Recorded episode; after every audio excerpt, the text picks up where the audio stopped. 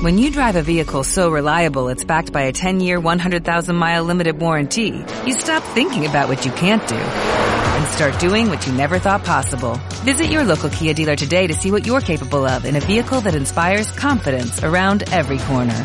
Kia, movement that inspires. Call 800-3334-KIA for details. Always drive safely. Limited inventory available. Warranties include 10-year 100,000-mile powertrain and 5-year 60,000-mile basic. Warranties are limited. See retailer for details.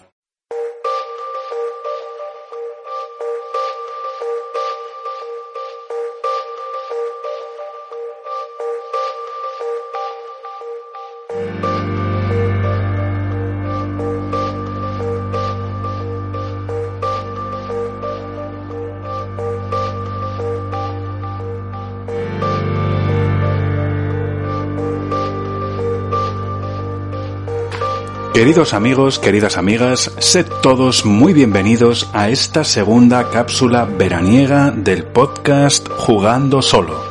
El podcast dedicado a los juegos de tablero en solitario, pero no solo. Yo soy Utu Earth, el contemplador, os saludo como siempre desde mi mazmorra y os invito a escuchar esta cápsula para combatir todos juntos la canícula estival que madre mía, cómo viene este año, cómo viene este verano el caloret, cómo le pega de duro.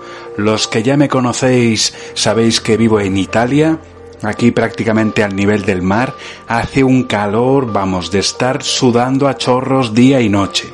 Y creo que muchos de vosotros estaréis en este preciso instante sufriendo también estos calores tremendos y qué mejor que trasladarnos a un lugar fresquito, por ejemplo, a Rusia, pero no a una Rusia cualquiera en cualquier momento de la historia, sino en uno de los momentos más críticos de la historia de ese gran país. Y más concretamente, en esta cápsula, lo que os voy a ofrecer es el análisis que sobre la guerra civil rusa realizó Franjo el Liche en el episodio trigésimo primero del podcast. Este, efectivamente, por si no lo conocéis, es un podcast dedicado a los juegos de tablero en solitario, pero no solo.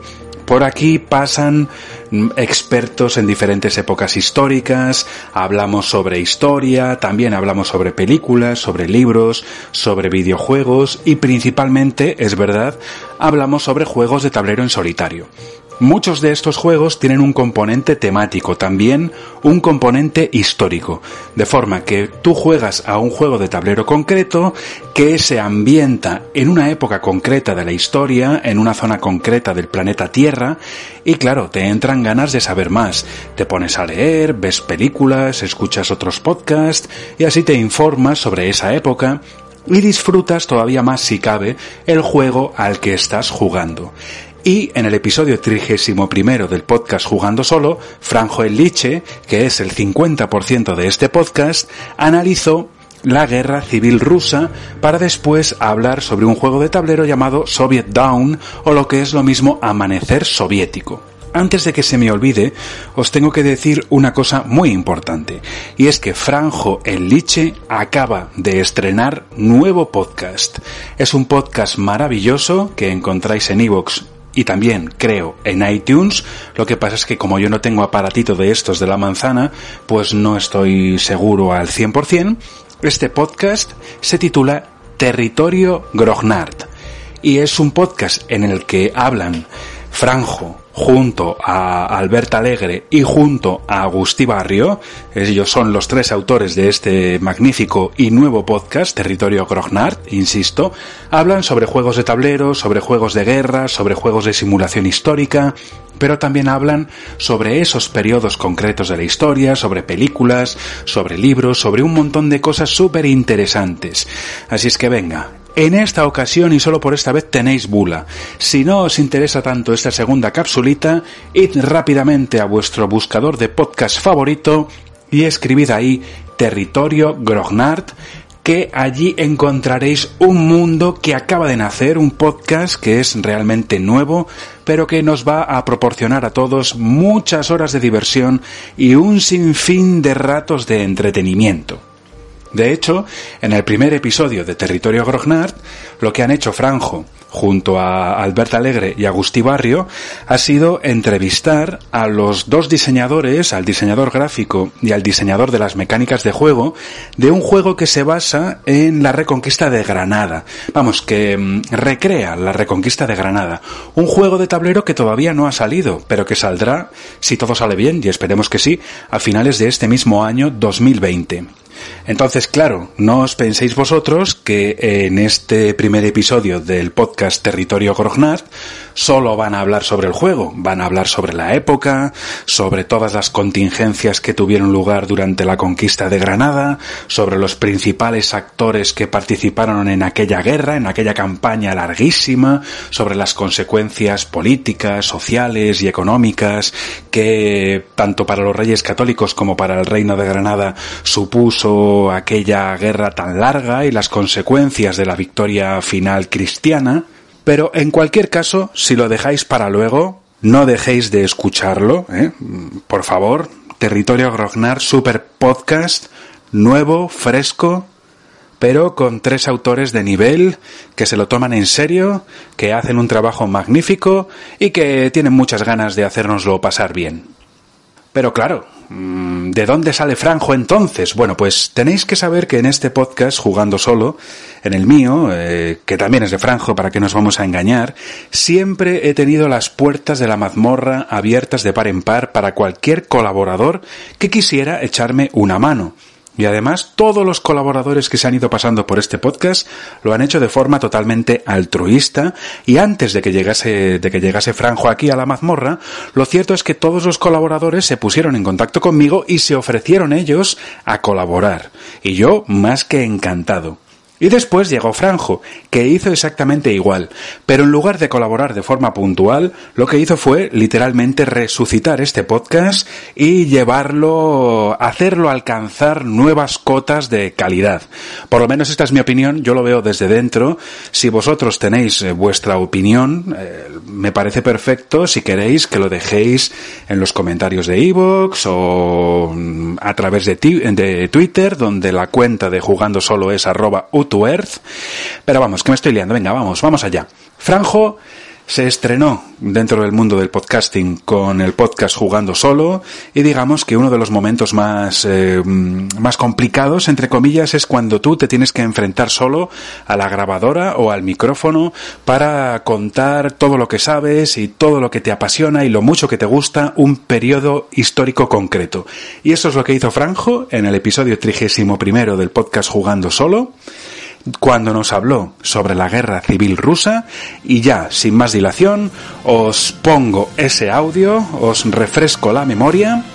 Intentaré también, intentaremos en la medida de lo posible refrescaros el verano, que está siendo muy caluroso, y después de este análisis de la guerra civil rusa por parte de Franjo, volveré para despedir esta segunda cápsula veraniega.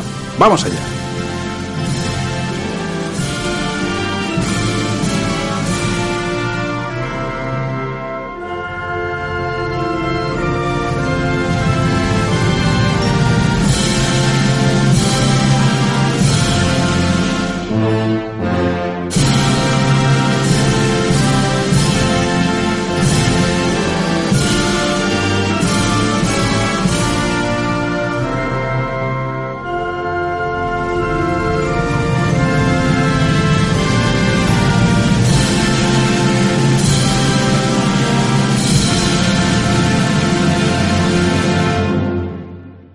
Este himno que acabáis de escuchar es el himno del Imperio ruso. Es el himno que ganó un concurso que sacó la corte de los zares hacia 1830-1833 para sustituir el antiguo himno y que fuera un himno un poco, un poco más moderno. Los que tengáis buen oído, al menos mejor oído del que tengo yo, os habéis dado cuenta de que se parece bastante al himno más conocido, el himno God Save the Queen, que es el himno de la Gran Bretaña, del Imperio Británico. No es casualidad, porque ya sabéis que las cortes europeas de, entonces, del siglo XIX, estaban formadas por gentes con lazos familiares más o menos estrechos. Mm, prácticamente eran todos primos. De hecho, la última zarina, la zarina Alejandra, la que fue asesinada junto con su marido y, sus hijos por los, por los bolcheviques, era de origen alemán, pero era nieta de la reina Victoria, de la reina británica. De hecho, el título del himno ruso es Dios salve al zar. Y este hecho que se podría quedar en una mera anécdota, pues tuvo en realidad bastante trascendencia, porque la reina británica transmitió la hemofilia a través de su nieta al hijo del zar Nicolás II y de Alejandra, el pequeño Alexis. Como sabéis, la hemofilia es una enfermedad que impide la coagulación de la sangre de una manera normal, así que cualquier pequeña herida que puede sufrir un hemofílico, pues eh, puede poner en, riesgo serio su vida. Y esto hizo que el pequeño Alexis fuera un crío muy protegido y muy mimado desde bien pequeño y propició la entrada de un personaje muy curioso en la corte de los zares, como él fue el famoso monje Rasputín, del que luego os comentaré un detalle más. ¿Cómo era el imperio ruso por entonces, a mediados del siglo XIX? Pues bien, el imperio ruso a mediados del siglo XIX era el mayor imperio continental del mundo. Ocupaba una extensión de 23 millones de metros cuadrados. Eso, más o menos, para que os hagáis una idea, equivale a la superficie de 47 Españas actuales. Vivía, por entonces, a mediados del siglo XIX, 126 millones de personas, distribuidas en un centenar de grupos étnicos, de los cuales solamente un 44% de la población era de origen ruso con todas las dificultades que os podéis imaginar eh, por las diferencias culturales, religiosas, de costumbres. No es casual por tanto, que la Rusia actual sea más pequeña que la del Imperio ruso, dado que, como ya sabéis, después de la desintegración de la Unión Soviética, pues muchísimas repúblicas exsoviéticas se separaron de Rusia y formaron sus propios estados. Estados que, bueno, que durante el Imperio ruso estaban todos bajo el yugo de los zares para que os deis cuenta de lo heterogéneo y de lo complicado que podía ser gestionar un, un país tan enorme, la población española por entonces, frente a esos 126 millones de rusos, la población española no llegaba a 19 millones de personas. Y bueno, y era prácticamente homogénea y a pesar de eso, fijaos lo tumultuoso que tuvimos el, el siglo XIX por todos los vaivenes políticos, las guerras civiles, etcétera, que se produjeron, ¿no? En fin, que nos encontramos con un país enorme, gigantesco, sobre el cual había una pequeña élite que luego gobernaba, que era la nobleza secular de origen feudal, y por encima de todos estos estaba ese personaje casi divino que era el zar, el zar de todas las Rusias. A mediados del siglo XIX, la estructura social del imperio ruso era prácticamente feudal. Estaban los zares y la nobleza hiperprivilegiados, una escasísima burguesía de clase media, que eran prácticamente comerciantes y profesiones eh, liberales, y una inmensa mayoría de población campesina que estaba atada a la tierra. Esta población campesina vivía igual que sus antepasados de la Edad Media. Los nobles terratenientes, que vivían de las rentas agrarias de sus grandes posesiones, medían su estatus, su poderío, en función del número de almas que poseían, almas de humanos machos. Las hembras humanas, las que correspondiesen, no era necesario ni contarlas. Estas almas formaban parte de sus posesiones, de igual modo que el ganado y las hectáreas de tierra productiva, y cuando había que comprar o vender, traficaban con ellas cuando se les antojaba como parte de la propiedad. Este campesinado, embrutecido y analfabeto, había sido y era explotado por sus señores durante siglos. Por estos campesinos, daos cuenta que fueron los abuelos y los bisabuelos de los que, unas dos generaciones más tarde, participarán en la Revolución Soviética y cortarán las cabezas y fusilarán y acuchillarán a aquellos que habían oprimido a sus antepasados. Solo ya iniciada la segunda mitad del siglo XIX empezaron a producirse reformas reformas sociales, reformas en la propiedad de la tierra, en el sistema de explotación de los recursos agrarios que había predominado durante siglos en Rusia. Pero estas tímidas reformas no consiguieron mejorar la vida de los campesinos. Antes de las reformas, en el sistema feudal, por cultivar la tierra, el señor proporcionaba un sustento a las almas que vivían en su propiedad. Ahora los campesinos no proseguían la tierra y la alquilaban debían pagar un alquiler draconiano y solamente si se producía algún excedente sobre las rentas que tenían que pagar, se lo podían quedar. Sin embargo, pasara lo que pasase, desastres naturales, plagas que podían acabar en malas cosechas, esa renta había que pagarse igualmente. Por tanto, las hambrunas, la alta mortalidad infantil, condiciones de vida miserable continuaban siendo la tónica habitual. Así que, ya avanzada la segunda mitad del siglo XIX, algunas ciudades empezaron a convertirse en emergentes centros industriales, la demanda de mano de obra hizo emigrar a muchos campesinos a las nuevas fábricas. Claro, estos campesinos aspiraban a mejor vida, pero en realidad fue como pasar de la sartén a las brasas. Jornadas interminables, sueldos ruines, hacinamiento en viviendas cutres y escasas, en barrios enteros que hubo que levantar a toda prisa, por supuesto, barrios muy alejados de los palacios y de las zonas nobles de esas ciudades. Sin embargo, esa concentración de mano de obra en los barrios industriales, ese contacto que el campesinado no tenía con el resto de la realidad, donde a lo mejor un campesino no, no salía de la propiedad de su señor durante toda su vida, pues allí en las ciudades la gente tenía más capacidad de comunicarse, de informarse, de estar conectados. Conectados al estilo del siglo XIX, no pensáis que, que era nada parecido a lo de ahora. Pero sin embargo sí que tenían mayor acceso a la información. Ese mejor acceso a la información facilitó que los obreros empezaran a organizarse y nuevas ideas empezaron a calar, procedentes, curiosamente, estas nuevas ideas, sobre todo de intelectuales burgueses, eh, por ejemplo, Karl Marx. En fin, las cosas iban a tener que cambiar en Rusia, fuera por las buenas o por las malas. ¿Y por qué iban a tener que cambiar? Porque, bueno, la vida de privilegio de los zares y, y, de la aristocracia rusa suponía tanta diferencia y tanto contraste con la vida miserable que llevaban la inmensa mayoría de sus súbditos que aquello no, no podía continuar. La gente tarde o temprano iba a hartarse e iba a levantarse contra eso y las pequeñas reformas que tímidamente iba haciendo los diferentes zares, los, el abuelo y, el padre del, último zar, pues intentaron pequeñas reformas, pero esas no fueron suficientes porque en realidad no solucionaban los problemas y la sociedad estaba cambiando demasiado deprisa. Y nuevos problemas surgían y esta gente parecía que vivía, como de hecho así era, en una burbuja completamente ajena al sufrimiento de la mayoría de sus compatriotas. En Rusia, ejercer de noble en la corte, especialmente en la capital, San Petersburgo, era una competición del postureo.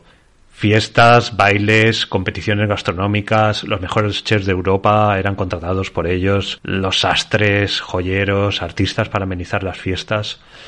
Los excesos de la aristocracia rusa no tenían rival en el resto de Europa.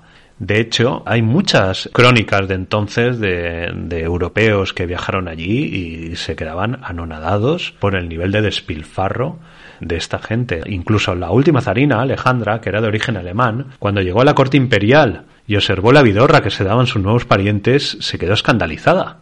Y la verdad es que parece ser que nunca acabó de habituarse a tanto exceso. Quizás, tal vez por eso, cuando apareció por la corte el monje Rasputín, que era un tipo bruto, asalvajado, místico, un poco loco, y por lo que cuentan, con más testosterona en un dedo meñique que la mitad de los efebos nobles que acudían a los bailes, y probablemente muchísima más testosterona que la de su propio marido el zar, que era, por lo que dicen, bastante pusilánime, pues la mujer se quedó prendada de inmediato y buscó refugio espiritual, y no diré si algo más, en sus rudos brazos. Que el gañán de Rasputín tuviera el don de sanar la hemofilia del único varón y heredero de la corona imperial fue un plus interesante y el que le, le abrió las puertas a, la corte. Este tipo, que tenía llegó a tener muchísima influencia en la corte, gracias al favor que le prestaba la zarina, pues al final hubo un complot de nobles, de nobles que de la, de la corte de San Petersburgo, nobles que estaban muy cerca de, de los zares, hubo un complot para asesinarlo y bueno, parece que intentaron envenenarlo, lo le pegaron tiros, al final lo tiraron al río y después cuando le hicieron la, la autopsia ni los tiros ni el veneno acabaron con él, el tío se murió ahogado. Y como sabéis hay una parte de su cuerpo que se conserva en un museo, no sé si es el Hermitage de San Petersburgo o en qué museo está esa parte del cuerpo, pero es una parte del cuerpo que bueno, algunos dicen que no, que eso no puede ser humano, que seguramente eso lo habrán sacado de algún potro. Así que, en fin, es la leyenda de, de Rasputín. Antes de la revolución de 1917, ya en el siglo XX y con el zar Nicolás II coronado, ya empezaron a producirse revueltas, ya empezó el pueblo a, a, protestar y a exigir que las condiciones en las que vivían tenían que cambiar. Sobre todo era un movimiento obrero, más que un movimiento de campesinos. Los campesinos, de hecho, no simpatizaron casi en ningún momento con las ideas, estas ideas fantasiosas que les traían los, los pijos de la ciudad. Pero, sin embargo, en las, en las fábricas sí que calaron. La gente salía a la calle, pedía pan y normalmente esas manifestaciones acababan en fusilamientos por parte de los soldados del, del zar. ¿Qué ocurrió? Pues bueno, como en cualquier país en crisis, y, y, hay muchos casos en la historia, pues qué mejor que un poco de fervor patriótico buscándose un enemigo exterior. Entre 1904 y 1905 se produjo la guerra ruso-japonesa, se disputaron en el Pacífico los rusos el control de Port Arthur, que Port Arthur estaba en lo que es la actual China, poco al norte de, de, lo que es hoy en día Corea del Norte.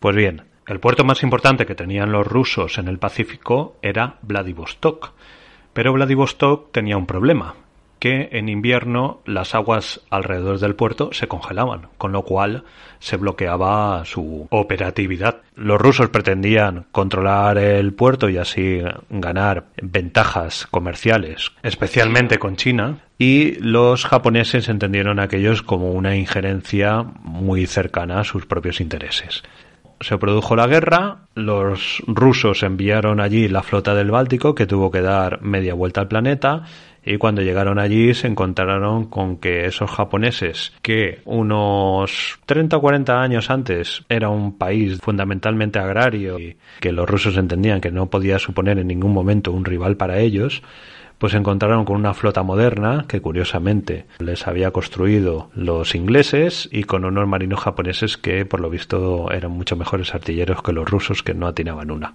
En fin, subieron una derrota terrible y fueron vencidos tanto por mar como por tierra por los ejércitos japoneses y fueron obligados a firmar un armisticio bastante humillante. Esta guerra que trataba de elevar la moral y hacer sentir a la gente fervor patriótico para que se olvidara un poco de, de, los problemas que más les acuciaban, pues tuvo el efecto contrario. La derrota contra los japoneses hizo que el prestigio del zar y de todo el gobierno que le rodeaba pues cayera mucho en la estima de, del pueblo, del pueblo ruso. No hay que olvidar que el pueblo ruso tenía al zar medio divinizado. Le llamaban el padrecito, aquel que, que cuidaba de ellos y que por eso se merecía estar donde estaba y tener los privilegios que tenían. Pero claro, el padrecito empezaba a fallar.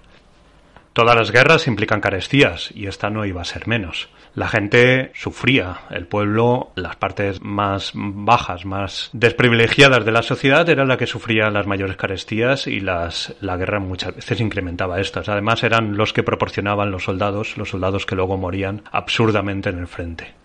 En enero de 1905 se produjo un hecho que fue muy significativo en el devenir de, de, de, de, qué pasó a continuación. Fue el Domingo Sangriento.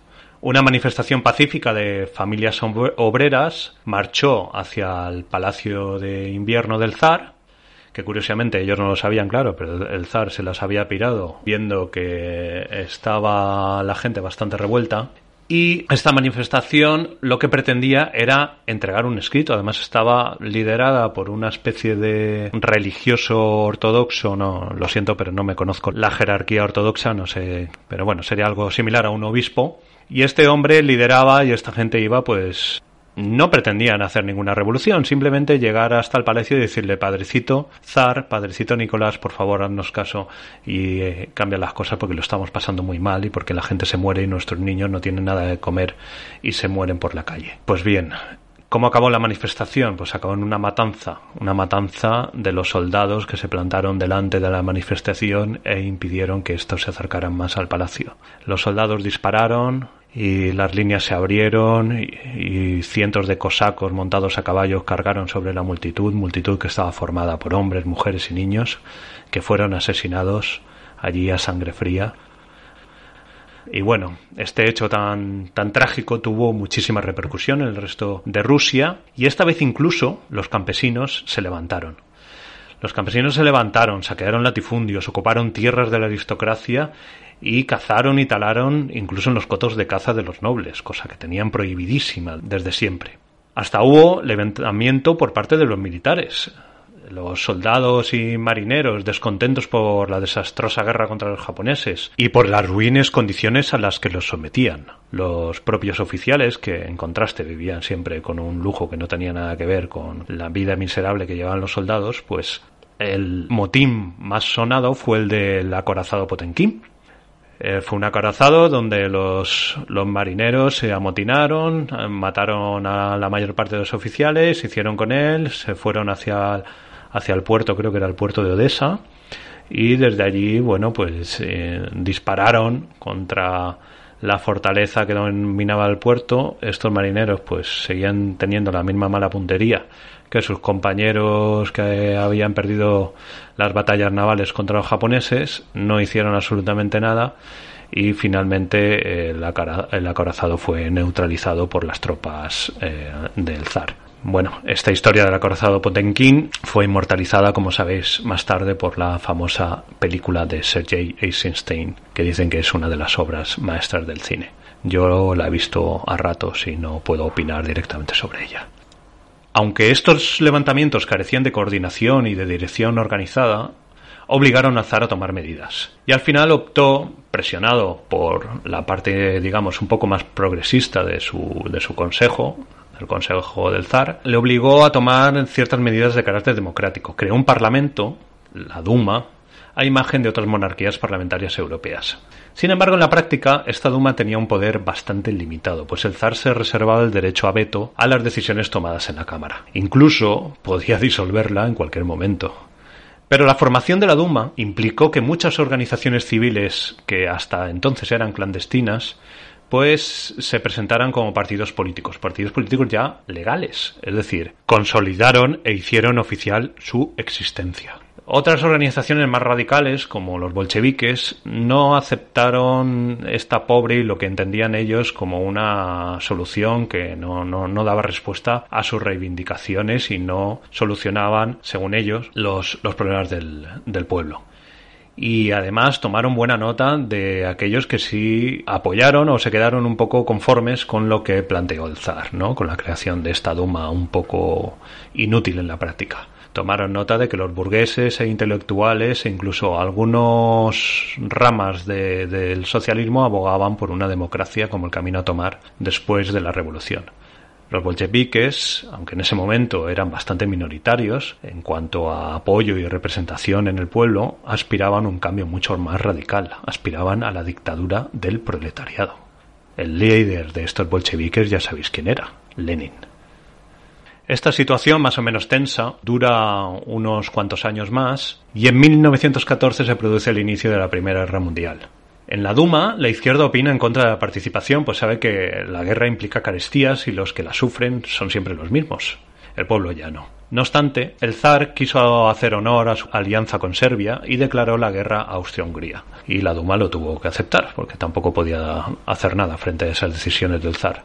Los austríacos querían vengar el asesinato en Sarajevo, esa fue la causa de la, de la guerra del archiduque austríaco Francisco Fernando de Austria, que sufrió un atentado, y este hombre era el heredero del imperio, y claro, los austríacos eran también un poco de carácter rancio en estas cuestiones, y aquello se tenía que vengar. La respuesta de Rusia a la alianza con Serbia desencadenó otras diferentes alianzas entre las potencias europeas Cada uno se alió a su, se arrimó a sus aliados y dio comienzo al mayor infierno que vivió la humanidad hasta ese momento, la Primera Guerra Mundial. Desde el primer día de guerra, el pan y los artículos más básicos de subsistencia empezaron a escasear en Rusia y su precio se disparó. Un cronista de la época, el español Manuel Chávez Nogales, del cual os recomiendo la urgente lectura de libros suyos que están volviendo a redescubrirse y editarse. Yo he empezado a leer cosas de él y la verdad que es fascinante. Este hombre lo explicaba a la perfección. Dice que el ejército incrementaba la demanda de suministros y eso hacía pues que escasearan estos suministros y subiera su precio. Eso era cierto.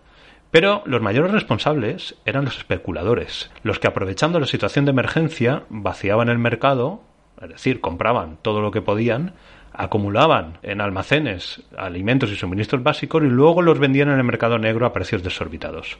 En Rusia, algunos, no pocos, de estos especuladores eran de origen judío. Y eso desencadenaba muchas veces la furia, a veces alimentada por la propia administración, ojo, que ante su propia inoperancia buscaba otro culpable que señalar, y no eran infrecuentes los progromos. Los progromos los saqueos y las matanzas que se producían en los barrios judíos. Pues bien, ¿cómo fue la guerra? Pues bastante mal para los ejércitos imperiales rusos. A pesar de los primeros éxitos militares contra los austrohúngaros, en cuanto intervino Alemania en apoyo de su aliado, empezaron los desastres. Derrota tras derrota, Rusia no dejaba de perder terreno. En menos de tres años los rusos sufrieron casi ocho millones de bajas, mientras los soldados padecían terribles calamidades.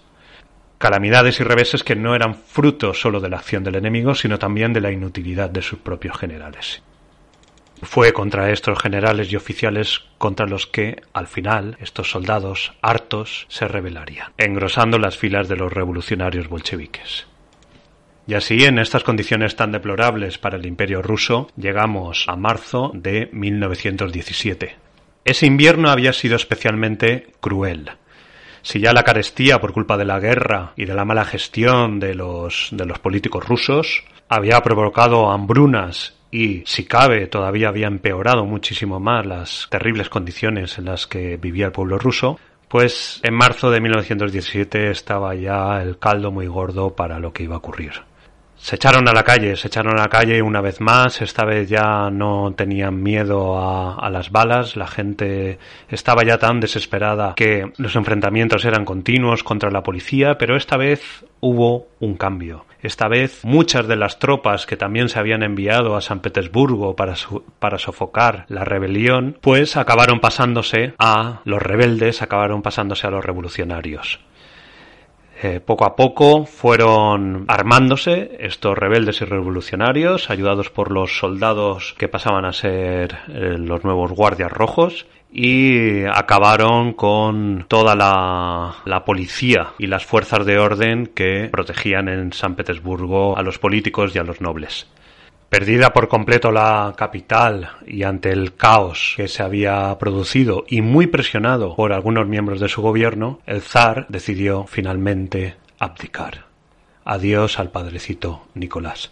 Inicialmente pensó, de una forma bastante ingenua, que quizás quitándose el de en medio, pues la gente simplemente olvidaría todas sus penas y adorarían a un nuevo zar.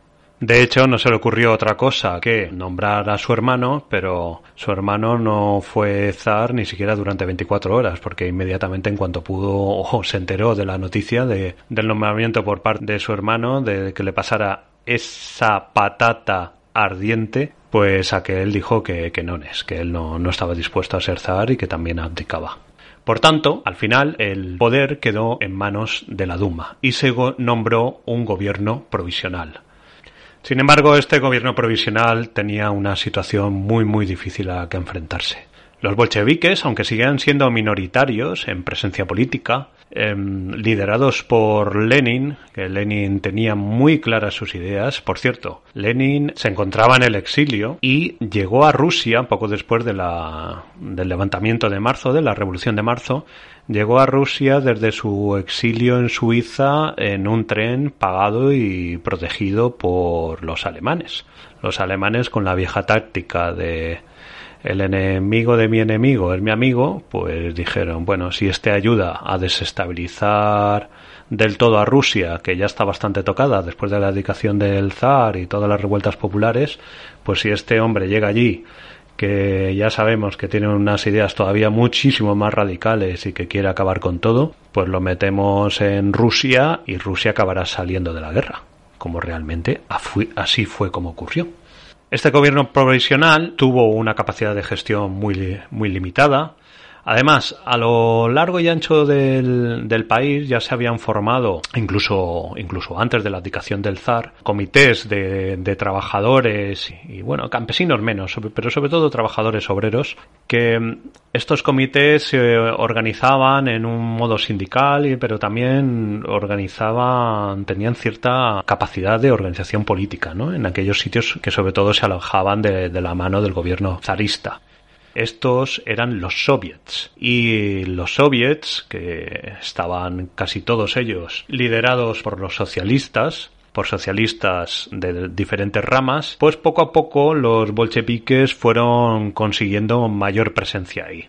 Sus ideas más radicales pues hicieron que esas organizaciones a las que prometían que ellos iban a ser los cimientos sobre los que se iba a fundamentar el nuevo Estado republicano soviético de carácter socialista y en el que iba a implantarse la dictadura del proletariado, pues los bolcheviques fueron ganando poco a poco más adeptos y continuaron minando la gestión del gobierno provisional, del cual no querían saber nada. Así llegamos a, octubre de 1917 y los bolcheviques organizan otra revolución contra el gobierno provisional la guerra seguía y la gente, pues durante estos meses de gobierno provisional, no había mejorado prácticamente en nada su, calidad de vida. La situación en el antiguo imperio ruso seguía siendo muy lamentable. En octubre de 1917 de nuevo se echaron a la calle, esta vez liderados por los, por los bolcheviques, que hicieron un golpe de Estado, desbancaron al gobierno provisional y se nombraron a sí mismos los nuevos representantes del gobierno de la República Soviética este golpe a los bolcheviques les resultó muy fácil. Formaron lo que ellos llamaban los guardias rojos. Bueno, pues eran bandas más o menos organizadas de ex soldados del ejército imperial, de revolucionarios, de obreros, de campesinos y abrieron incluso las, las cárceles y, armaron incluso prisioneros comunes, es decir, gente que no tenía nada que ver ni tenía por qué abrazar sus ideas, pero con tal de, de crear caos en la calle y desbancar a ese gobierno provisional que ya no tenía ningún apoyo por parte de, de la gente, pues los bolcheviques estaban dispuestos a todo. Así se formó un comité militar revolucionario en Petrogrado y este nuevo gobierno fue encabezado, como no, por Lenin. Hay que subrayar lo que he comentado antes. Lenin no tenía ninguna intención de continuar con la democracia que representaba de esa manera, bueno, tan cogida con pinzas el gobierno provisional, que quería convocar unas elecciones y dar una nueva constitución y a partir de ahí una nueva república, que sería el fundamento de, de la nueva Rusia. Lenin hizo un golpe contra la democracia. Lenin instauró la dictadura del proletariado, que en la práctica fue la dictadura de una oligarquía de los miembros del partido, como sin duda ya sabéis. Este golpe, esta revolución de octubre, consiguió desbancar, sí, al, al gobierno provisional, pero eh, lo que no consiguió fue dominar toda Rusia desde el inicio. Y ese mismo otoño de 1917 empezó una cruenta guerra civil que duró otros cuatro años más. Esa guerra civil, en la que al final triunfaron los soviéticos, esa guerra civil es la que se representa en Soviet Down, en el juego protagonista de nuestro episodio de hoy. Fue una guerra civil, curiosamente, es una guerra civil que tiene muchísimos paralelismos, salvando de distancias, por supuesto, y siempre dicen que las comparaciones son odiosas, pero fijaros que en la República Española se produjo un golpe por parte de una facción que iba en contra de esa república y falló, ese golpe falló y a partir de, ese golpe fallido se produjo la guerra civil. en esa guerra civil intervinieron potencias externas en mayor o menor medida que sin duda tuvieron bastante responsabilidad en cuanto a que la guerra se produjera, la guerra se prolongara y acabara con la victoria de uno de los dos bandos. En la guerra civil rusa se produjo también la intervención de varias potencias. Inicialmente esa guerra civil se produjo todavía con la participación de Rusia en la Primera Guerra Mundial. No se había firmado todavía la paz. La paz no se firmó hasta marzo de 1918 y durante esos meses la situación fue muy crítica porque el nuevo Estado soviético estaba siendo presionado por la potencia alemana que había invadido gran parte de su territorio y por las diferentes facciones de rusos que se oponían al nuevo régimen. Estos rusos que se agrupan siempre en los rusos blancos, en una guerra de blancos contra rojos, en realidad también estaban divididos en varias facciones. No era, no existía una facción que homogénea que les hiciera un frente común a los, a los bolcheviques. Lo cual fue, por supuesto, en detrimento de su propia efectividad. Pues bien, en, como decía, en marzo de 1918 se firma el Tratado de Brest-Litovsk, con Alemania. No todos los miembros del, gobierno soviético estaban a favor de firmar esta guerra.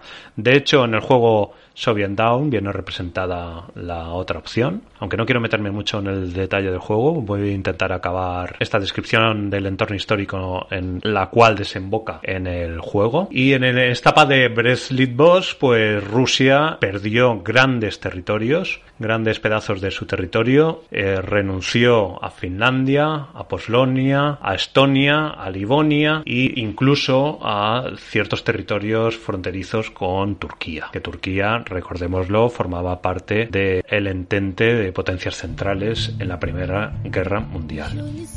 Después de firmada la paz, eso no implicó, bueno, sacó a Alemania del tablero, Alemania dejó de acosar al nuevo Estado soviético, por lo menos de manera directa, y sin embargo, la recién formada Polonia organizó sus tropas y organizó un ejército y acabó también presionando y combatiendo contra intentando expandir las fronteras de su país de lo que ellos consideraban que todavía era territorio polaco que no se había conseguido en la firma de la paz. Algo equivalente pasó también con Finlandia. Finlandia también declaró la guerra al nuevo Estado soviético y, y lo atacó.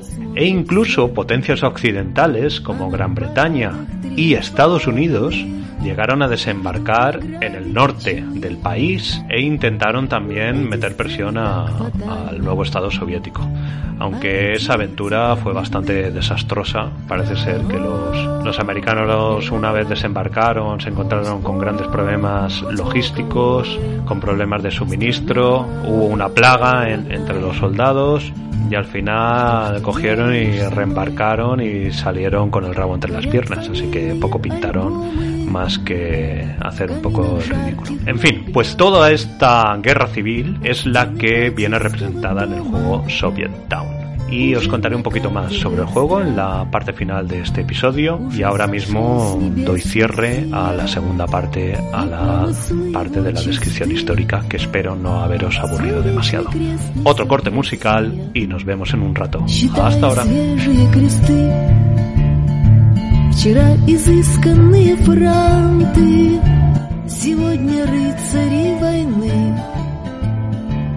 Y nada más, queridos amigos, queridas amigas, ha sido un placer enorme estar con todos vosotros una vez más. Espero que os haya gustado esta segunda capsulita veraniega del podcast Jugando Solo. Franjo yo creo que se nota claramente lo mucho que disfrutó documentándose y contándonos a todos de qué fue la guerra civil rusa.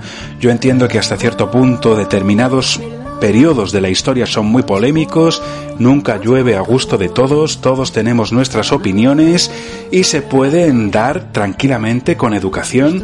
Para eso tenéis los comentarios del podcast en iVoox También os digo que si queréis podéis darle al me gusta si os ha gustado el podcast. También podéis dejar alguna puntuación y algún comentario en iTunes. Recordad que la cuenta de jugando solo en Twitter es arroba utuearth. Recordad también si sois jugadores de tablero en solitario o no, que en la BGG, que es la Biblia virtual de los juegos de tablero, tenéis desde hace años disponible el microbage del podcast Jugando Solo. Si no sabéis prácticamente nada sobre juegos de tablero, sabed que hay un montón de podcasts dedicados a este mundo y uno de ellos es Jugando Solo. Si queréis saber más sobre el juego que analizó Franjo sobre la guerra civil rusa, pues podéis escuchar el trigésimo primer episodio de Jugando Solo y si no, pues si os llama la atención cualquier otro del podcast, pues descargáis ese episodio, lo escucháis y ya nos contaréis qué os ha parecido. También os quiero decir que yo, además de grabar podcast, también escribo de vez en cuando y desde hace más de un año está disponible en Amazon mi primer libro que dediqué a la mafia siciliana, a Cosa Nostra. Lo encontráis en Amazon tanto en formato Kindle, es decir, libro digital, como en tapa blanda a un precio bastante razonable y se titula Sicilia Nostra, crónica de Cosa Nostra desde la liberación de Sicilia hasta la muerte de Totò Riina 1943-2017. Y ya sabéis, escuchad el nuevo podcast de Franjo, Albert Alegre y Agustí Barrio. Territorio Grognard, un pedazo de podcast que os va a encantar. Dentro de no mucho tiempo, para intentar seguir luchando contra este terrible calor, volveré con otra capsulita y hasta entonces, como siempre, desde mi mazmorra os mando a todos un cordial saludo y un abrazo muy fuerte.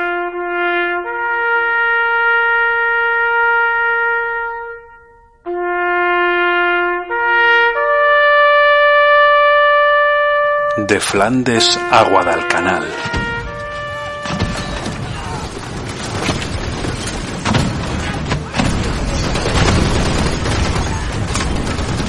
De las calles de Mogadiscio a la batalla de Bailén.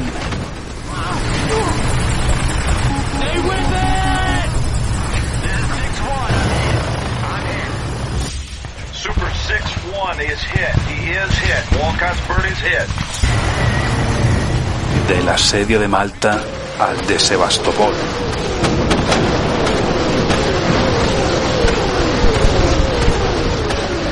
Hombres y mujeres a lo largo de los siglos se han dejado la piel en los campos de batalla, sacrificándose por causas y banderas que de seguro no les merecían.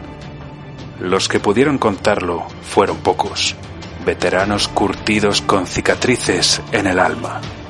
En territorio Grognar queremos hacerles nuestro pequeño homenaje. Hablaremos de Wargames, de juegos de simulación histórica y de los conflictos que los inspiraron. Así que afila tu sable, apresta el arcabuz y ciñete el casco. Estás entrando en territorio Grognard.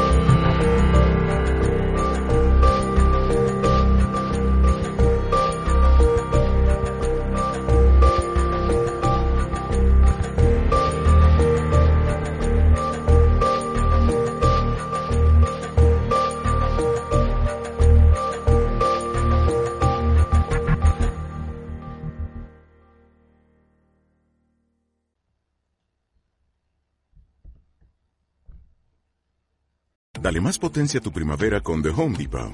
Obtén una potencia similar a la de la gasolina para podar, recortar y soplar con el sistema OnePlus de 18 voltios de Ryobi desde solo 89 dólares. Potencia para podar un tercio de un acre con una carga. Potencia para recortar el césped que dura hasta dos horas. Y fuerza de soplado de 110 millas por hora. Todo con una batería intercambiable. Llévate el sistema inalámbrico OnePlus de 18 voltios de Ryobi. Solo en The Home Depot. Haces más. Logras más.